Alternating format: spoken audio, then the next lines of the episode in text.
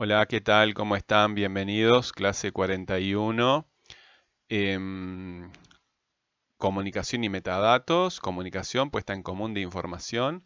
Metadatos, información sobre el texto, por ejemplo, es oral, es escrito, eh, o sobre la situación de comunicación, quién es el autor, a quién se dirige, etc.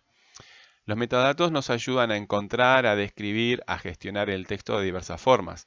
Eh, gestionar quiere decir manipularlo, utilizarlo, relacionarlo.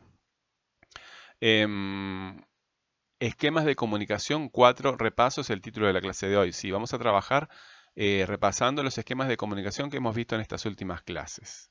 Pero antes vamos a ver algunas categorías este, de elementos que tenemos que tener claros. Cuando nos referimos a lo lingüístico, nos referimos a las palabras. Y cuando nos referimos a lo pragmático, a todo lo que no es palabras, ¿verdad? Lo lingüístico son las palabras y lo pragmático todo lo demás. Otros elementos que tenemos que contradistinguir son texto y contexto. Como texto nos referimos al mensaje y como contexto a todo lo demás, a todo lo demás. Con eso podemos distinguir dos tipos de contextos. Los contextos lingüísticos, que son otros textos que se relacionan con el texto que estemos produciendo eh, o interpretando y contextos pragmáticos, que son todos los elementos de la situación de comunicación menos los aspectos lingüísticos. El primer esquema de comunicación que vimos es emisor, receptor y referente, siendo el emisor quien emite el mensaje, receptor quien recepciona el mensaje y referente la realidad a la que se refiere, la realidad a la que alude el mensaje. Más adelante vimos que cada una de estas instancias tiene su propia realidad contextual.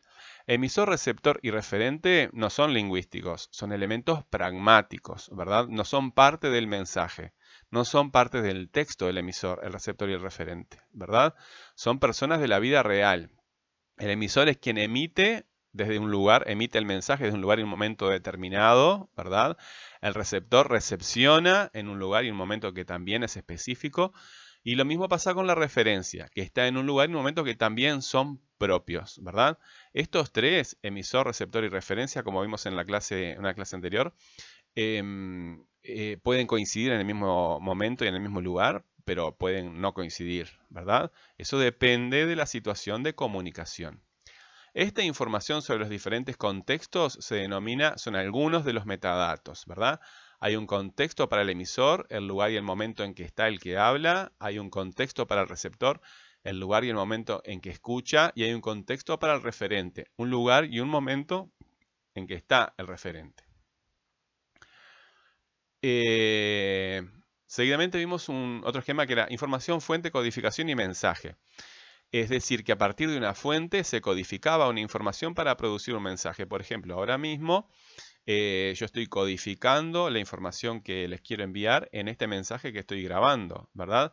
Eso se graba en mi computadora, se sube a un servidor de internet, se envía y este, llega al dispositivo que ustedes tienen, se decodifica y se reproduce el mensaje para que ustedes lo puedan interpretar, ¿verdad? Porque la señal tal cual se envía por, eh, por la vía de los cables de fibra óptica, este, de Internet, ustedes no la, nadie la puede interpretar, ¿verdad? Necesitamos un dispositivo. Bueno, ese proceso de codificación y decodificación del mensaje este, es el que veníamos estudiando. Em, en, ese, en, ese, tipo de, esquema vimos que el mensaje tiene que em, la información tiene que ser codificada, codificada en una forma la información tiene que ser codificada en una forma comunicable, ¿verdad? Este, por ejemplo, esa forma comunicable tiene un soporte que puede ser papel, puede ser un archivo informático, puede ser el sonido en el aire, ¿verdad? Un soporte material que, en el que ese mensaje está. Este, la información, ¿verdad? Este, también tiene que estar en, este, en una forma comunicable, ordenada, en datos, ¿verdad? y tiene, ese texto también tiene una superestructura, ¿verdad? Si el texto está en prosa, en verso, párrafos, títulos, ¿verdad? Ustedes saben reconocer, por ejemplo, este, un poema porque en general los poemas em, se utiliza el verso, ¿verdad? El verso es una forma estable de una cantidad de sílabas, con, a veces con rima también. la mayoría de las veces. Este, entonces, podemos reconocer la diferencia entre una canción y, por ejemplo, esta clase, ¿verdad? En una canción eh, hay verso, en esta clase no, no hay verso. Bueno, eh, la siguiente. En el siguiente ejemplo vimos este código común, sentido común y experiencia común. ¿Cómo es posible que cada uno de nosotros entienda la palabra que dice el otro o no la entienda? Bueno, porque hemos tenido experiencias comunes con esa palabra. Si no tenemos una experiencia común con esa palabra, eh, no podemos decodificar lo que el otro está diciendo. Al haber tenido una experiencia común, eh, común quiere decir que es semejante, ¿verdad? Que es repetida, que nos ha pasado lo mismo. Eh, al tener esa, le damos un sentido común a, esa palabra y podemos entender lo que el otro dice. Si no tenemos una experiencia en común, no podemos entender lo que las otras personas nos están diciendo. Y de ahí nacen muchas veces las dificultades de, comunicación. Hay que buscarle soluciones a las dificultades de comunicación eh, buscando tener esa experiencia en común con los demás para poder interpretar lo que nos dicen. Bueno, hablando de interpretación, este, otro esquema que vimos eh, nos hablaba de interpretación inmediata, interpretación dinámica y hábito. ¿Qué era la interpretación este, inmediata? Bueno, la interpretación inmediata era cuando recibimos un mensaje, entendemos el significado de las palabras, ¿verdad? Cuando lo entendemos. Muy bien, ese, entender ese significado de las palabras me da una reacción emocional. Yo siento cosas porque estoy permanentemente en algún estado emocional que quiero controlar. No quiero que mis emociones se descontrolen. Pero al, sentir un mensaje, una buena noticia, una mala noticia, se modifica mi estado emocional frente a esa información.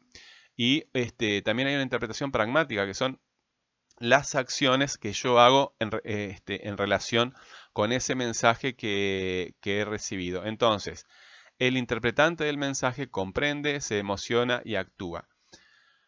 Eh, esa es una interpretación inmediata, pero esa interpretación inmediata, eh, yo no nací ahora, ¿verdad? Ni siquiera ayer, hace muchos años. Y he recibido muchos mensajes, ¿verdad? Muchos mensajes, muchos mensajes, y he enviado también muchos mensajes.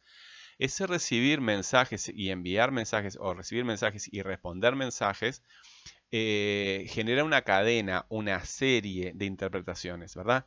Esa cadena o serie de interpretaciones es una interpretación dinámica, ¿verdad? Porque es una atrás de la otra, una atrás, no es una puntual como la, como la inmediata, sino que es una serie. ¿Y qué es lo que genera la interpretación dinámica? Bueno, que frente a algunos mensajes este, que se repiten, yo puedo cambiar, pero en general doy una respuesta que ya este, todo el mundo reconoce, ¿verdad? Ah, eh, de la misma forma, cuando voy a hablar con una persona que conozco hace mucho tiempo, más o menos yo sé lo que me puede decir frente a determinada situación. Esas repeticiones, esas redundancias se llaman hábitos, ¿verdad? En el caso del texto, este, los textos, por ejemplo, que tratan sobre el, eh, pueden tratar sobre el mismo tema, ahí hay una redundancia, entonces sería un tópico, ¿verdad? Cuando hay muchos textos que tratan sobre el mismo tema, hay, es un tópico. Eh, pero hay otros, los textos también, eh, muchos textos se parecen, cuando buscamos información en Internet, eh, vemos que los artículos eh, se parecen en la forma, ¿verdad? Eh, muchos artículos repiten la misma forma. Esa redundancia es un hábito también. En ese caso es de la forma que nosotros llamamos superestructura. Pero también cuando vamos a la clase, ¿verdad? El profesor adopta determinada postura que es más o menos la misma siempre y los estudiantes también adoptan determinada actitud que es más o menos la misma siempre. Entonces también es redundante, ¿verdad? Eh, y en el caso de, en la, clase, los roles, ¿verdad? La situación y los roles también son hábitos redundantes. Em, hablar de hábitos redundantes es una redundancia porque todos los hábitos son redundantes. Si no, no serían hábitos. Pero además de eso, este, la lengua es un hábito, como vimos hace un rato, es un hábito comunicativo en común, ¿verdad? Es un hábito comunicativo porque las palabras significan más o menos lo mismo, los enunciados se construyen más o menos igual, entonces, eh, también es una redundancia, es una repetición, es un hábito. Por eso, una palabra para referirse a la lengua es isoglosa. Iso quiere decir lo mismo, glosa quiere decir palabra. Es la misma palabra para una misma comunidad, ¿verdad? Es un hábito comunicativo común la lengua. Bueno, estamos, este, repasando. Eh, la cuestión aquí es este, repasar, pero también eh, generar preguntas, volver a mirar la clase y plantearse preguntas, plantear esas dudas, ¿verdad? Etcétera.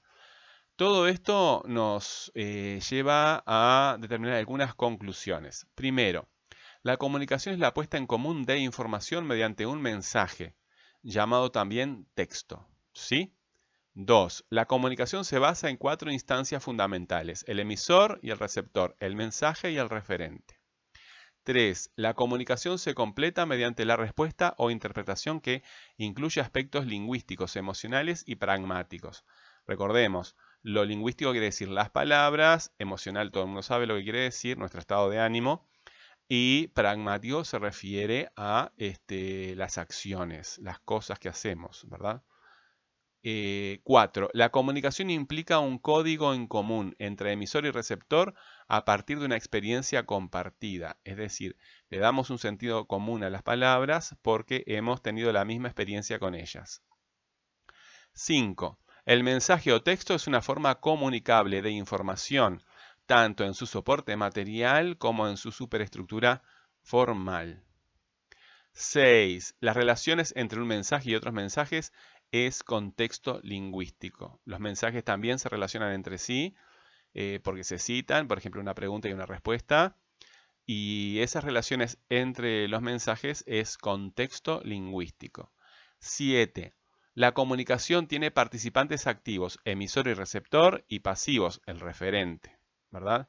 El emisor y el, receptor participan activamente de la comunicación y el referente está allí. Eh, entonces la comunicación tiene participantes activos, emisor y receptor, y pasivos, referente, que están situados en un determinado momento y lugar con determinada actitud emocional. Situados en un determinado momento y lugar con determinada actitud emocional. Todos estos elementos ajenos a la realidad lingüística son el contexto pragmático. ¿sí? Todos los elementos ajenos a la realidad lingüística son el contexto pragmático, es decir, contexto lingüístico, los otros mensajes y todo lo que no sea palabras, contexto pragmático. Bueno, muy bien, actividad. Repasa la clase tomando tus propios apuntes, organizando la información en esquemas y fichas de memoria. Recuerda que para crear las fichas de memoria debes invertirla en preguntas. Bueno, muy bien, chiquilines, por acá queda esta clase. Como ustedes saben, las dudas por el perfil de CREA o por el correo. Que pasen bien.